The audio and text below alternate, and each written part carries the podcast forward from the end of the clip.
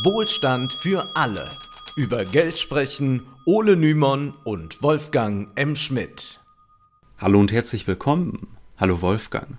Hallo Ole, diese Folge erscheint am 31. August 2022, dem letzten Tag des 9-Euro-Tickets. Drei Monate lang konnten die Bürger für nur 9 Euro pro Monat in ganz Deutschland mit dem Regionalverkehr und öffentlichen Verkehrsmitteln wie SU und Straßenbahn herumreisen.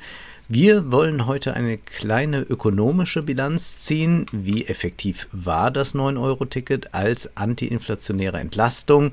Hilft es bei der Verkehrswende? Was hätte man besser machen können? Und wie soll es in Zukunft weitergehen? Dazu gleich mehr. Zuvor möchten wir jedoch darauf hinweisen, dass wir uns immer sehr freuen, wenn ihr Wohlstand für alle im Freundeskreis oder in der Familie weiterempfehlt. Gerade bei dieser Folge, in der es um die vielleicht wichtigste progressive verkehrspolitische Maßnahme des Jahrzehnts geht, wenn nicht sogar ohnehin seit Jahrzehnten, da wäre das besonders wichtig. Und natürlich freuen wir uns, wenn ihr den Podcast bei Spotify, Apple und Co gut bewertet und über die sozialen Medien teilt. Außerdem bedeutet dieser Podcast viel Aufwand, weshalb wir uns sehr über finanzielle Unterstützung für Wohlstand für alle freuen. Ihr könnt uns per Banküberweisung oder PayPal unterstützen. Auch bei Patreon und Steady sind wir zu finden. Wir bieten allerdings dort keine Zusatzinhalte an, da alles allen weiterhin zugänglich sein soll. Die Links und die Bankverbindung stehen in der Episodenbeschreibung. Zurück zum 9-Euro-Ticket. In anderen europäischen Ländern wurde schon vor längerem dafür gesorgt, dass der öffentliche Verkehr kostengünstiger wird. In Österreich gibt es seit vergangenem Jahr ein Klimaticket, während in Luxemburg der ÖPNV schon seit 2020 für alle Bürger kostenlos ist. Hierzulande hat man das Thema lange verschlafen, wahrscheinlich aus nicht, auch nicht nur aus Dusseligkeit, sondern auch mit sehr viel Bewusstsein. Es ist schon eine ironische Fußnote der Geschichte, dass es eines Krieges bedurfte, damit die deutsche Regierung einen für die Mobilitätswende so wichtigen Schritt wagt. Es hätte ja eigentlich seit Jahren klar sein müssen, dass eine Vergünstigung des ÖPNV und eigentlich auch des Fernverkehrs nötig ist, um eine klimafreundlichere Mobilität zu fördern. Aber bis vor ein paar Monaten wäre ein solches Ticket hierzulande ein hehrer Traum gewesen. Zu sehr ist die Politik weiterhin darauf fixiert, den Individualverkehr am Leben zu halten und das Auto, in Zukunft dann eben mit Elektromotor, zu fördern. Das 9-Euro-Ticket sollte nun nicht primär dazu dienen, etwas fürs Klima zu tun, sondern es ging darum, die Bürger zu entlasten. Es war Teil des Energieentlastungspakets, das im März einen knappen Monat nach Kriegsbeginn in der Ukraine von der Bundesregierung beschlossen wurde. Viele sehen das Ticket vor allem als Pendant zum sogenannten Tankrabatt, mit dem die Bundesregierung einen Teil der Tankrechnung der Bürger übernahm, um dafür zu sorgen, dass die explodierenden Benzinpreise gedämpft werden. Es handelte sich also vor allem um eine Subvention des ÖPNV, damit nicht nur Autofahrer vom Entlastungspaket profitieren. Zu Beginn wurde diese Maßnahme vor allem dafür kritisiert, dass die ÖPNV-Abonnenten doch noch gar nicht unter Preissteigerungen zu leiden hätten, während die Autofahrer sofort einen starken Anstieg der Benzinpreise hinnehmen mussten. Da ist etwas dran, wenngleich die knapp 2,5 Milliarden, die der Bund für das Ticket bezahlt hat, nicht nur für ausfallende Ticketeinnahmen der Verkehrsunternehmen aufkommen sollten, sondern auch Preissteigerungen zum Beispiel für Benzin, auffangen sollten. Und diese wären ansonsten sicherlich beim Konsumenten angekommen. Und wahrscheinlich wird auch genau das passieren, wenn das Ticket bald ausläuft und die Politik nicht für eine Fortsetzung sorgt dass Nahverkehrsnutzer weniger unmittelbar von Preissteigerungen betroffen waren als Autofahrer, ändert nichts daran, dass das Ticket als antiinflationäre Maßnahme ja durchaus sinnvoll ist. Denn die Entlastung durch einen günstigeren ÖPNV sorgt dafür, dass Bürger mehr Geld in der Tasche haben, sodass der Preisanstieg an anderen Stellen der Wirtschaft, etwa im Supermarkt, mindestens ein bisschen kompensiert wird. Außerdem haben vom Tankrabatt vor allem die Mittel- und Oberschicht profitiert, da arme Menschen in Deutschland deutlich seltener Auto fahren. Daher war das kostengünstige ÖPNV-Ticket durchaus auch aus verteilungspolitischer Sicht klug. Wir können nun gespannt sein, wie sich die Preise an der Tankstelle und auch an den Ticketautomaten entwickeln, wenn Tankrabatt und 9-Euro-Ticket abgeschafft worden sind. Mutmaßlich dürfte die Inflation weiter anziehen, obwohl viele Ökonomen warnen, dass ein Überschreiten der 10%-Marke im Herbst und Winter ein ganz schlechtes Zeichen sein könnte, da die zweistellige Inflation auch eine symbolische Komponente besitzt. Die Inflationserwartungen könnten sich dadurch noch weiter verstärken und zukünftige Preissteigerungen weiter befeuern. Einige Studien, die gingen davon aus, aus, dass die Inflation ohne Tankrabatt und 9-Euro-Ticket noch einmal um 2% höher sein dürfte als bislang. Halten wir erst einmal fest. Das Ticket diente erstens der Entlastung. Wie effektiv diese Entlastung wirklich war, werden wir mutmaßlich erst in den kommenden Monaten sehen, wenn die Preise aufgrund der Beendigung der Maßnahmen steigen. Zweitens war das Ticket aber auch ein verkehrspolitischer Gradmesser, um zu sehen, wie viele Menschen dazu bereit wären, ihr Auto stehen zu lassen, wenn es eine kostengünstige öffentliche Alternative gibt. Die Bilanz ist diesbezüglich uneindeutig. Die Nachfrage war zu hoch, ob daher besonders oft das Auto stehen gelassen wurde, ist eine andere Frage. Blicken wir mal auf die nackten Zahlen. Insgesamt wurden im Juni, also dem ersten Monat des Tickets, 21 Millionen Stück verkauft. Heißt, jeder vierte Bürger kaufte sich ein 9-Euro-Ticket. Das ist eine gigantische Zahl und nicht inbegriffen sind die 10 Millionen Bundesbürger, die ohnehin ein ÖPNV-Abo besitzen. Also über 30 Millionen Bürger hatten damit de facto im Juni 22 ein 9-Euro-Ticket. Das entspricht, äh, entspricht knapp 40 Prozent der Bevölkerung. Und wenn wir jetzt nur auf diese Zahlen blicken, dann war das durchaus ein Erfolg. Aus ökologischer Perspektive geht diese Rechnung jedoch nicht ganz so einfach auf, denn zwar wurde deutlich mehr Bahn gefahren, jedoch ohne dass deshalb viele Bürger ihr Auto hätten stehen lassen. Es gab in vielen Städten weniger Staus als noch im Mai, dennoch ist im Großen und Ganzen die Autonutzung weniger zurückgegangen als erhofft. Also diese explodierenden Bahnfahrten, die sind kein Zeichen dafür, dass das Auto für die Deutschen obsolet wird. Es handelt sich vielmehr um zusätzliche Reisen, die sonst vielleicht gar nicht unternommen worden wären. Und wir müssen auch ein bisschen äh, uns vor Augen führen, es ändert sich ja nicht von heute auf morgen das Verhalten der Menschen. Also niemand denkt über eine Abschaffung des Autos nach, nur weil drei Monate lang die Alternative günstig ist. Es sind ja auch nicht plötzlich neue Bahnhöfe entstanden oder Gleise verlegt worden. Dieses Ticket hat Stand jetzt nicht eine dauerhafte Gültigkeit. Das heißt, man kommt damit nicht dauerhaft vom Auto weg. Und wir dürfen diesen positiven Aspekt natürlich nicht vergessen. Es konnten sich viele in Bewegung setzen, die kein Auto haben. Auch ökonomisch ist das auch interessant. Es gibt anscheinend viele Menschen, die gern mobiler wären, die aber aufgrund der derzeitigen Ticketpreise deutlich seltener die Bahn nutzen, als sie es eigentlich gern tun würden. An den ersten Tagen des Tickets stieg die Bahnnutzung gegenüber 2019, also dem Jahr vor der Pandemie, um 56 Prozent an. Auch danach gab es viele Menschen, die Reisen unternommen haben, die sie sich sonst nicht hätten leisten können oder wollen. Das wurde besonders auf denjenigen Routen sichtbar, die touristisch attraktiv sind, wo es oftmals zu Überlastungen kam. Aber zur Frage, wie in Zukunft mit Überlastungen umzugehen ist, wollen wir später nochmal genauer eingehen. Ökonomisch sehen wir, dass das Ticket aus verteilungspolitischer Sicht sehr vorteilhaft war, da viele Menschen, die sich Mobilität sonst nicht leisten können, zusätzliche Reisen gemacht haben. Ökologisch ist die Bilanz noch uneindeutig und zum verteilungspolitischen Aspekt noch mal eine Fußnote, die ein bisschen untergegangen ist. Es gab ja Berichte, dass Empfänger von Sozialleistungen wie ALG 2, also Hartz-IV-Empfänger, Geld ans Jobcenter zurückzahlen mussten, da das Geld, das sie für Mobilität brauchten, weniger geworden war. Da hat man also von Seiten des Jobcenters gesagt, naja, ihr musstet ja nur 9 Euro jetzt für Mobilität ausgeben in diesem Monat und deshalb gebt uns doch bitte dann das, was normalerweise als Budget eingeplant ist für eure Mobilität, zurück als Rückzahlung. Da hat man wieder mal wunderbar den Wahnsinn dieses Jobcenter-Systems gesehen, dass den Ärmsten nicht mal das Schwarze unterm Fingernagel gegönnt wird. Also während eine Entlastung für die ganze Gesellschaft beschlossen wird, damit die Lebenshaltung trotz Krieg und Inflation möglich bleibt, zieht man den Hartz-IV-Empfängern das gesparte Geld aus der Tasche und selbst der Bundesagentur für Arbeit und das heißt schon eine Menge. Selbst der Bundesagentur für Arbeit war diese Praxis zu unsozial, weshalb sie in einer Weisung an die Jobcenter kürzlich schrieb, im Zusammenhang mit dem 9-Euro-Ticket ist generell auf Rückforderungen zu verzichten. Neben viel Zuspruch regte sich mitunter auch Widerstand gegen das 9-Euro-Ticket, da damit mehr Fahrten unternommen werden würden, ohne dass dem Klima damit geholfen wäre. Ein Autor der Heute-Show äh, schrieb mir auf Twitter, erklär mir mal, wie dem Klima geholfen ist, wenn wir einfach nur mehr Verkehr schaffen.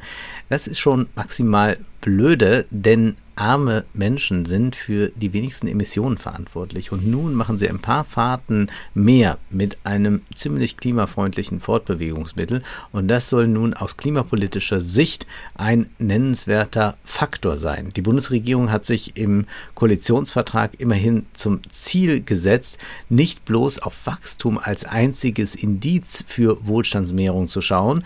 Da hieß es ja im Vertrag, wir wollen im Jahreswirtschaftsbericht eine Wohlstandsberichterstattung integrieren, die neben ökonomischen auch ökologische, soziale und gesellschaftliche Dimensionen des Wohlstands erfasst. Jetzt kann man darüber streiten, ob das mehr als nur leere Phrasen sind. Letztlich denkt die Bundesregierung natürlich als erstes an Wachstum und an internationale Konkurrenzfähigkeit des deutschen Kapitals. Aber wenn obiger Absatz überhaupt etwas Praktisches bedeuten soll, dann wären doch gerade solche Fahrten, die mit verhältnismäßig geringen sozialen Kosten einhergehen, etwas sehr Wünschenswertes.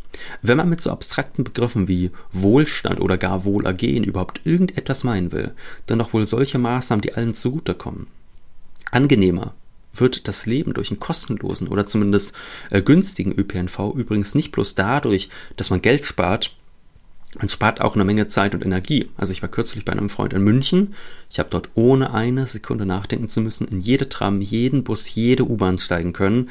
Da ging es mir jetzt gar nicht um die finanzielle Ersparnis, also ich hätte mir natürlich auch äh, die Einzelfahrten leisten können, sondern um die Unbeschwertheit. In vielen deutschen Städten und in deren Umgebung ist es alles andere als trivial, sich in Regionalnetzen zurechtzufinden. Man ist oft unsicher, welches Ticket es nun sein darf, äh, durch welche Zonen man gerade fährt oder auch nicht. Und es macht wirklich vieles leichter, wenn man einfach in jeden Zug einsteigen kann, ohne sich den Kopf zerbrechen zu müssen.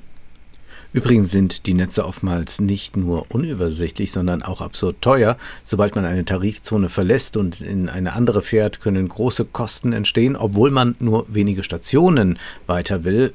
Wenn man direkt hinter einer Tarifgrenze wohnt, kann es schnell passieren, dass man für eine Monatskarte knapp 140 Euro zahlt, obwohl man jeden Tag nur eine Strecke von 15, 20 Minuten zurücklegt. All das ist völliger Wahnsinn. Aber kommen wir einmal auf die Möglichkeiten der Finanzierung zu sprechen. Du hast es eben schon gesagt, die sozialen Kosten seien sehr gering. Die drei Monate haben den Bund 2,5 Milliarden Euro gekostet. Diese dienten erstens der Ticketsubvention. Die Verkehrsunternehmen haben natürlich deutlich geringere Einnahmen gehabt. Abonnenten äh, bekamen ihr Geld oftmals zurückerstattet. Das musste ausgeglichen werden. Auch der Bund zweiten, äh, hat äh, ja Geld äh, bekommen, also für erhöhte Treibstoffpreise ja, ausgegeben. ausgeben, äh, für die ausgegeben. Äh, dazu kam etwas Geld für die Kapazitätserhöhung dann noch dazu, die aber nicht sonderlich groß ausfiel. Und da muss man auch sagen, das war sicherlich ein großes Problem, dass die Kapazitäten nicht in ausreichender Menge zur Verfügung standen. Ja, es wurden ein paar ausrangierte Fahrzeuge wieder eingesetzt, aber es fehlte dann doch meist an Personal, um die Kapazitäten deutlich zu erhöhen.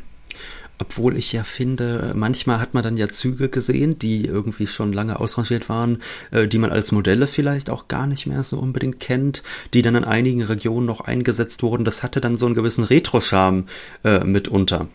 Das fand ich, ich hätte es ja toll gefunden, hätte man nochmal äh, zur Feier dieses 9-Euro-Tickets vielleicht nochmal so ein Raucherabteil gemacht. Ich hätte mich gerne ja. nochmal ins Rauchabteil gesetzt. Ja, und wärst durch die Kurve von Holzhausen gefahren. Äh, es, viele, ja. Es stank wirklich bestialisch in diesen äh, Raucherabteilen, aber naja. Viele gehen nun davon aus, dass die Fortsetzung des Tickets 10 Milliarden im Jahr kosten dürfte. Also wir haben ja äh, zweieinhalb Milliarden gehabt für ein Vierteljahr. Also sagt man halt gut, mal vier sind wir bei 10 Milliarden im Jahr. Es dürfte mutmaßlich realistisch gesehen noch mehr werden, da wir weitere Kapazitäten brauchen, da man auch nicht weiß, wie sich jetzt meinetwegen die Benzin, äh, Benzinpreise und so entwickeln. Aber äh, dennoch ist ja auch klar, die mitunter überfüllten Züge, die haben deutlich werden lassen, dass auf bestimmten Strecken mit einer dauerhaft hohen Nachfrage zu rechnen ist, dass es also noch mehr Investitionen braucht. Also gehen wir mal meinetwegen von 10 bis 15 Milliarden pro Jahr aus. Und der Finanzminister Christian Lindner nahm diese Summe zum Anlass, die Unfinanzierbarkeit des Tickets zu behaupten.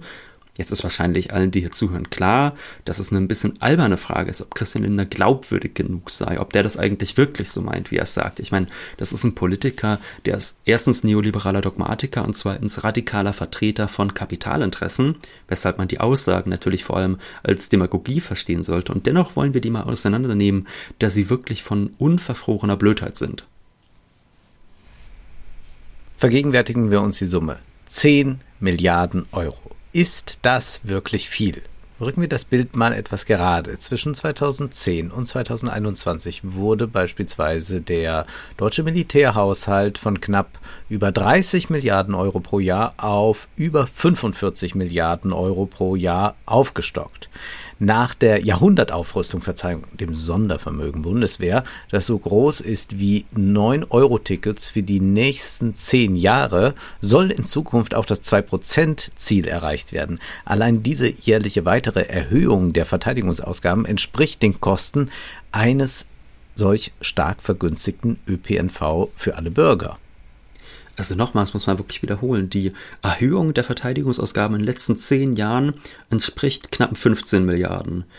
Die weitere Erhöhung, die jetzt pro Jahr kommen soll, die entspricht auch nochmal ziemlich genau äh, dem, was das äh, 9-Euro-Ticket pro Jahr kosten würde. Und dazu kommt nochmal ein Sondervermögen Bundeswehr, was auch so groß ist wie 10 9-Euro-Tickets ganzjährig. Also das sind mhm. die Dimensionen, die wir sprechen, einfach nur der eine Postenverteidigungshaushalt, wie der aufgestockt wird, macht ein viel, viel, viel, viel, vielfaches von so einem 9-Euro-Ticket aus. Und da kam kürzlich eine ganz lustige Studie raus vom arbeitgebernahen IW, also dem Institut der deutschen Wirtschaft.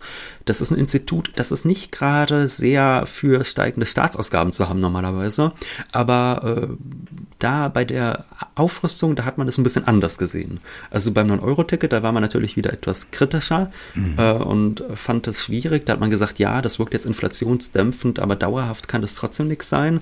Aber die weitere Aufrüstung, die war laut dem IW dringend geboten und diese sollte bitte sehr dauerhaft sein. Zitat, ohne diese Verstetigung kann sich auch die Verteidigungswirtschaft nicht auf zukünftige Anforderungen einstellen. Ja, wir müssen mehr für die Verteidigungswirtschaft tun. Und vielleicht fährt auch deshalb Marie-Agnes Strack-Zimmermann lieber Motorrad als mit dem 9-Euro-Ticket durch die Lande. Das ist jetzt nur ein Beispiel, um zu zeigen, dass der deutsche Staat im Rahmen des jetzigen Haushalts mehr als genug Geld hätte, um ein 9-Euro-Ticket weiter zu finanzieren. Wir wissen sowieso, diese ganzen Finanzierungsfragen äh, sind so eine Sache. Wir haben ja auch die Lektionen der MMT verinnerlicht, aber bleiben wir mal in dieser äh, hegemonialen Diskussion über Geld. Es ist natürlich klar, wieso der Staat das unterlässt und lieber die Waffenindustrie mit großen Verträgen versorgt. Ein 9-Euro-Ticket rechnet sich für das deutsche Kapital eben nicht. Gerade deshalb ist es übrigens so unerlässlich, dass die Herrschenden unter Druck gesetzt werden, damit immerhin diese eine Maßnahme, die wirklich einmal das Leben vieler Menschen verbessert hat, erhalten bleibt.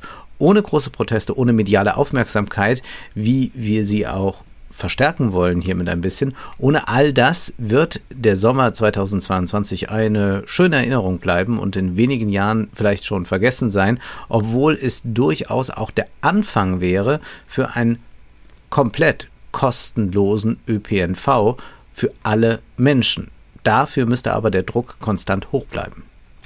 Ja, und gerade Christian Lindner ist dann natürlich, wenn man so will, der Endgegner. Also mit den krudesten Argumenten wehrt er sich gegen den Erhalt des Tickets, während er das Dienstwagenprivileg verteidigt und es als böses, böses linkes Framing brandmarkt, überhaupt von einem Privileg zu sprechen. Das sagt er andererseits, die Menschen auf dem Land, die keinen Bahnhof in der Nähe haben und auf das Auto angewiesen sind, würden den günstigen Nahverkehr subventionieren. Das halte ich für nicht fair. Es ist jetzt wirklich die dümmste denkbare Nebelkerze, denn es ist ja das Wesen eines Steuerstaates, dass er von den Bürgern Geld nimmt und dann wiederum für Zwecke ausgibt, die die Bürger selbst nicht gewählt hätten. Ansonsten bedürfte das ja gar nicht des Staates. Wenn alle genauso ihr Geld ausgeben würden, wie es der Staat dann am Ende ohnehin macht, dann bräuchte man den als Umverteiler ja nicht. Äh, dann könnte man ja sagen, alle Probleme von gesamtgesellschaftlicher Reichweite, die können dann einfach über die Markttransaktion gelöst werden. Dann äh, ja, wird dafür gesorgt, dass jeder selbst vor Ort für seine Straßenlaterne, für die Straße, für die Schieneninstandhaltung und sonst was sorgt. Und dann bräuchte es ja nicht das Umverteilen des Staates. Aber genau das ist natürlich das Wesen des Steuerstaates, dass er mit dem Geld was anderes macht, als die Leute von sich aus getan hätten. Also dümmer geht's nicht. Er versteht auch die Wirtschaftspolitik nur so halb. Also er denkt natürlich an die Interessen äh, des Kapitals, aber es gibt ja durchaus äh, Erfreuliches für die Binnenwirtschaft, wenn die Leute unterwegs sind, im eigenen Land verreisen. Ja. Man weiß es von, äh, wenn man unterwegs ist, dann verkonsumiert man auch mehr. Also man kurbelt ja schon auch die jeweilige regionale Wirtschaft dann an. Und es gab ja auch bei äh, seinem komischen äh, Sommerauftritt, den er da gegeben hat, wo er Leute empfangen hat, äh, die äh, einen, einen jungen Mann, der erzählte, dass er 11.000 Kilometer im Monat gefahren sei jetzt mit diesem 9-Euro-Ticket. Und da ist ja Lindner aus allen Wolken gefallen, was die dieser junge Mann sich da erdreistet habe. Und äh, da muss man sagen, äh, während die FDP äh, zum einen immer allen zuruft, äh, wir müssen äh, äh, uns was gönnen und, und eigentlich ein völlig äh, enthemmten Lebensstil ja frönt und auch sich entsprechend mit Markenklamotten und allem schmückt, Lindner macht das ja auch, äh, sagt man dann aber jemanden, der sich ein bisschen äh, durch die Gegend bewegt hat mit einer Bahn, äh, als hätte äh, der irgendwas Schlimmes getan. Und da kann man ja eigentlich auch sehen, äh, dass also dieser Luxus, der da versprochen wird, immer nur so ist, dass den möglichst wenige bitte haben, damit er sehr exklusiv ist. Also man könnte ja auch genauso sagen, wieso muss man auf Sylt heiraten? Dazu gibt es ja auch keinen Grund. Er hätte ja auch äh, dem alten Schlager treu bleiben können, wärst du doch in Düsseldorf geblieben. Ja, und du hast natürlich völlig recht, gerade mit diesem Regionaltourismus. Also ich war kürzlich mit zwei Freunden in Weimar. Wir waren im Schloss Belvedere, da habe ich meinen Eintritt gelassen, um mir das Schloss und den und alles, was außen rum ist, ansehen zu können. Danach sind wir essen gegangen. Also da haben wir ja auch richtig schön nochmal die Wirtschaft angekurbelt, was wir sonst ja. nicht gemacht hätten. Und ich übrigens, äh, was wir dort an Geld gelassen haben in Weimar, war mehr, als wir bezahlt hätten, äh, wenn wir, also ist mehr, als wir quasi an Ticketpreisen gespart haben, um von Jena nach Weimar zu kommen. Mhm. Ja, klar. Und dann kann man ja mal fragen, wo das äh, besser aufgehoben ist, ja. ob es das einfach bei dem äh, Deutsche Bahnkonzern ist oder vielleicht doch eher äh, bei den Leuten, äh, wo noch vernünftig gearbeitet wird. Mir fielen übrigens auch noch viele Zwecke ein, die ich ungern durch meine Steuern unterstützen würde. Also das ist ja auch so, als könnte man sich das sonst aussuchen. Das mhm. ist ja keineswegs der Fall. Äh, also vom Dienstwagenprivileg bis hin zur Bundeswehraufrüstung gäbe es da allerlei zu monieren. Komisch, dass diese Fairness äh, nicht Thema ist.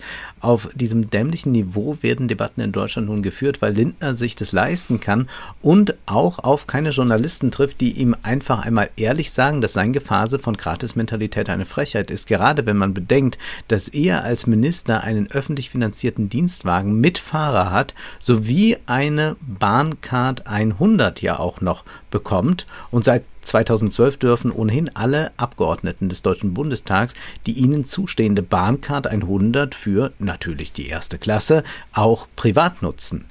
Oder denken wir daran, dass man ja durchaus viel Geld in die Hand zu großen Schritten bereit ist, auch bei der Bahn.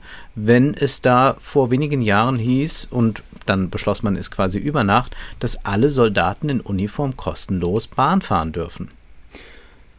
Kurz zusammengefasst, es mangelt in Deutschland nicht am Geld, um Ticketpreise stark zu subventionieren. Es mangelt auch nicht an Geld, um weitere Investitionen zu ermöglichen. Das ist demagogischer Unfug.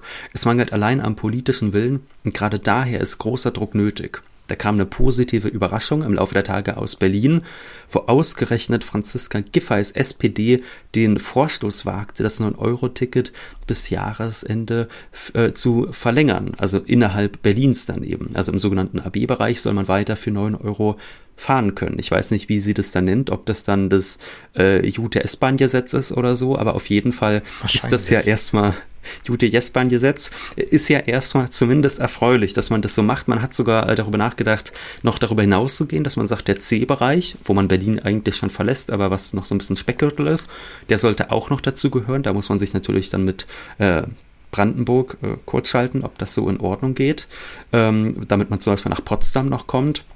Und dieses Ticket soll nur eine Übergangslösung sein, bis der Bund eine bundesweite Alternative anbietet. Da setzt man also von Berliner Landesseite aus der Bundesregierung die Pistole auf die Brust, damit diese ein Nachfolgeticket entwirft. Und das ist sicherlich neben dem medialen Druck, den wir brauchen und auch neben dem Druck auf der Straße natürlich genial, dass dann so eine Landesregierung so vorprescht und da äh, vormacht, wie es gehen kann. Übrigens nochmal so eine Fußnote. Ich habe ja lange Zeit in Berlin gelebt. Äh, ich hatte dann auch eine Monatskarte AB, also für diesen Kernbereich Berlin und musste dann während meiner Ausbildung beim RBB öfters nach Potsdam. Da musste ich dann immer äh, für eine Station, die ich weitergefahren bin als den AB-Bereich, jeden Tag 3,20 Euro an Zusatztickets lösen, damit ich so ein paar Minuten weiterfahren kann, was dann einfach natürlich äh, pro Woche 15 bis 20 Euro mehr Kosten bedeutet für eine Station weiterfahren. Also da, da sind wir wieder bei diesem Wahnsinn dieser Tarifgrenzen. Beim RBB ja. Ausbildung gemacht und obwohl beim RBB keine, äh, keine, kein Dienstwagen, kein Massagesitz. Ich hatte leider, ich hatte leider keinen Dienstwagen, äh, aber ansonsten doch durchaus sehr viele äh, positive Erfahrungen zu berichten. Von daher will ich äh, gar nicht zu viel lästern. Nein, eben. Und jetzt äh, wollen wir uns ja auch auf äh, ja. das Fahren konzentrieren.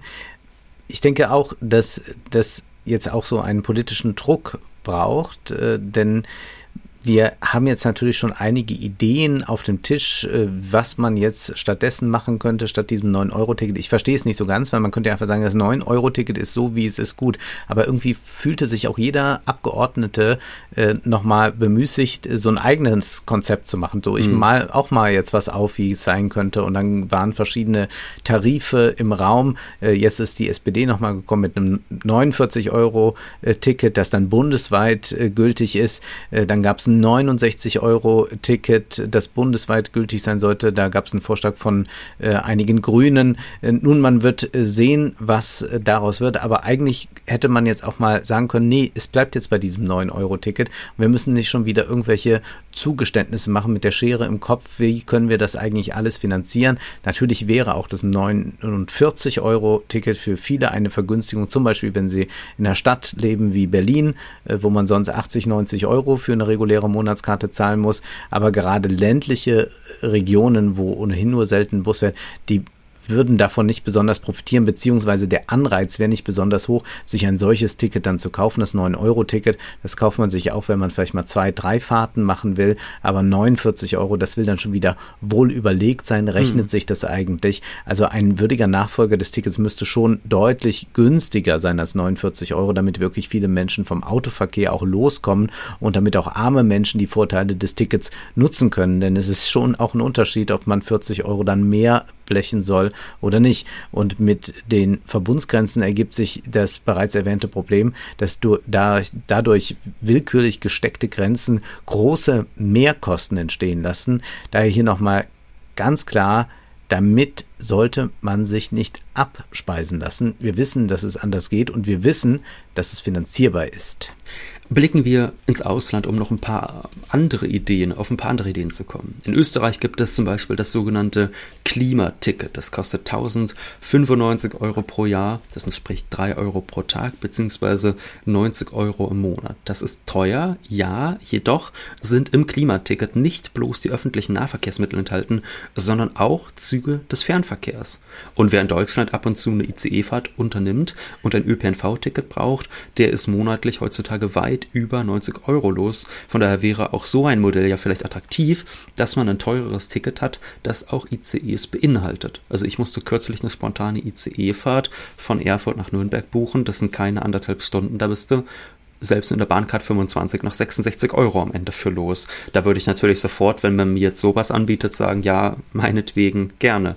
Oder man könnte natürlich auch darüber nachdenken, dass man nur für den Regionalverkehr eben so ein Ticket hat, meinetwegen ein 365 Euro Ticket für den Regionalverkehr, sodass deutschlandweit im ÖPNV für jeden Tag ein Euro geblecht werden muss. Die ECEs sind zu teuer. Äh, das ist äh, katastrophal und es gibt einige Strecken, da ist das Auto, wenn man jetzt nicht gerade mit dem mhm. Rolls-Royce oder Bentley unterwegs ist, einfach günstiger als der ICE und das muss man sich mal vorstellen. Gerade Auto als Familie kann man ja auch theoretisch ja Leute mitnehmen und genau ja. Familien, äh, wenn die dann äh, zwei Erwachsenentickets und zwei äh, Tickets noch für Kinder oder was lösen müssen oder Jugendliche, es ist absurd teuer. Also auch da muss was geschehen. Es geht jetzt nicht nur um den ÖPNV. Und wenn man das mal vergleicht jetzt mit dem österreichischen Klimaticket, äh, dann haben wir es bei der Bahncard 100 für zweite Klasse mit einem Ticket zu tun, das über 4000 Euro kostet, also das Vierfache. Und von solchen mutigen Ideen wie in Österreich ist man meilenweit hier entfernt, ganz zu schweigen von anderen europäischen Ländern wie Luxemburg, in denen der ÖPNV völlig kostenlos ist, oder auch Spanien.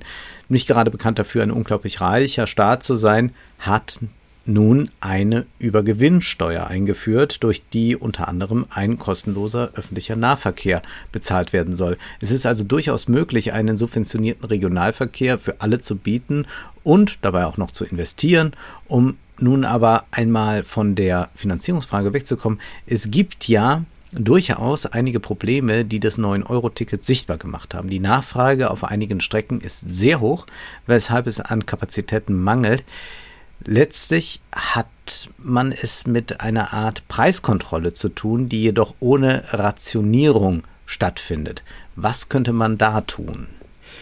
Am jetzigen Preissystem ist eine Menge zu kritisieren, jedoch hat das natürlich einen klugen Mechanismus. Es ist darauf ausgelegt, durch unterschiedliche Preise eine gleichmäßige Auslastung zu erwirken.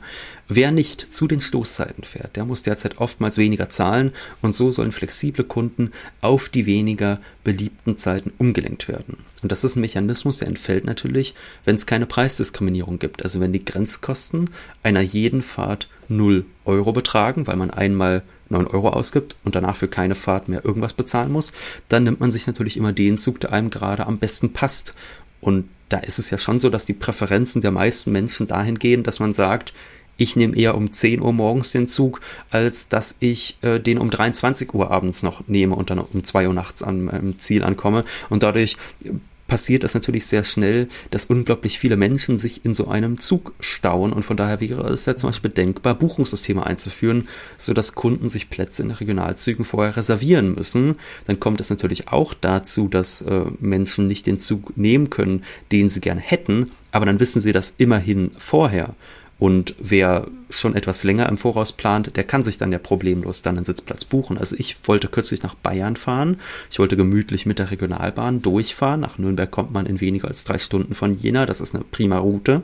Aber diese Regionalbahn war dann Freitagmittag so überlastet, dass keine Chance bestand. Also da hätte man sich nicht mal mehr äh, reinquetschen können und drei Stunden stehen können, so voll war es. Und hätte es jetzt ein Reservierungssystem gegeben, in dem man vorher einen Platz buchen muss, dann hätte ich gewusst, ob ich in den Zug komme oder nicht.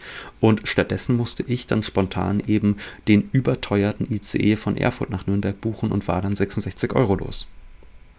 Man könnte darüber nachdenken, dass es bestimmte Kontingente an Sitzplätzen gibt, die nicht für 9-Euro-Ticketfahrer sind, sondern die man spontan gegen einen gewissen Fahrpreis buchen kann. Wer spontan sein muss, weil etwas Dringendes sich ereignet, kann somit trotzdem reisen. Es gibt viele Möglichkeiten, die man sich vorstellen kann, die in Deutschland, wenn überhaupt nur an technologischer und bürokratischer Unfähigkeit scheitern dürften, aber sicherlich nicht an einer mangelnden Umsetzbarkeit. Damit könnte auch den offenkundigen Problemen des 9-Euro-Tickets entgegengewirkt werden. Wir können es an dieser Stelle nur noch einmal dringlich wiederholen. Das 9-Euro-Ticket ist die progressivste politische Maßnahme, die in diesem Land vielleicht seit Einführung des Mindestlohns ergriffen wurde. Und die Geburtsfehler des 9-Euro-Tickets sind deutlich geringer als die des Mindestlohns, der ja bis heute nicht mal eine armutsfeste Rente garantiert. Ja, es gibt viel zu verbessern, damit Überlastungen in Zukunft verhindert werden. Dennoch liegt im 9-Euro-Ticket die Chance darauf, dass einer der wichtigsten Teile der öffentlichen Daseinsvorsorge in Zukunft weiterhin kostengünstig ist und im besten Falle langfristig sogar kostenlos wird. Ja, also eigentlich sind wir ja so radikal, dass wir sagen, wir wollen das 0-Euro-Ticket langfristig. Dafür muss gekämpft und demonstriert werden und dafür muss ein politisches Bewusstsein vorhanden sein. Nur so wird die Ampelkoalition sich dieses Zugeständnis abtrotzen lassen. Die Gefahr, dass die Zeit des 9-Euro-Tickets bald nur noch Erinnerung sein wird, ist hoch, aber gleichzeitig auch die Chance vor einem Jahr war ein beinahe kostenfreier ÖPNV in ganz Deutschland noch völlig unvorstellbar und wenn dieser einmal dauerhaft eingeführt wäre, würde sich jeder Politiker, den wieder abschaffen will, sehr, sehr unbeliebt machen. Nun ist aber erst einmal Schluss für heute, denn Zeit ist Geld. Prosit. Das war Wohlstand für alle. Ihr könnt uns finanziell unterstützen über paypal.me-ole und Wolfgang oder über die in der Beschreibung angegebene Bankverbindung. Herzlichen Dank.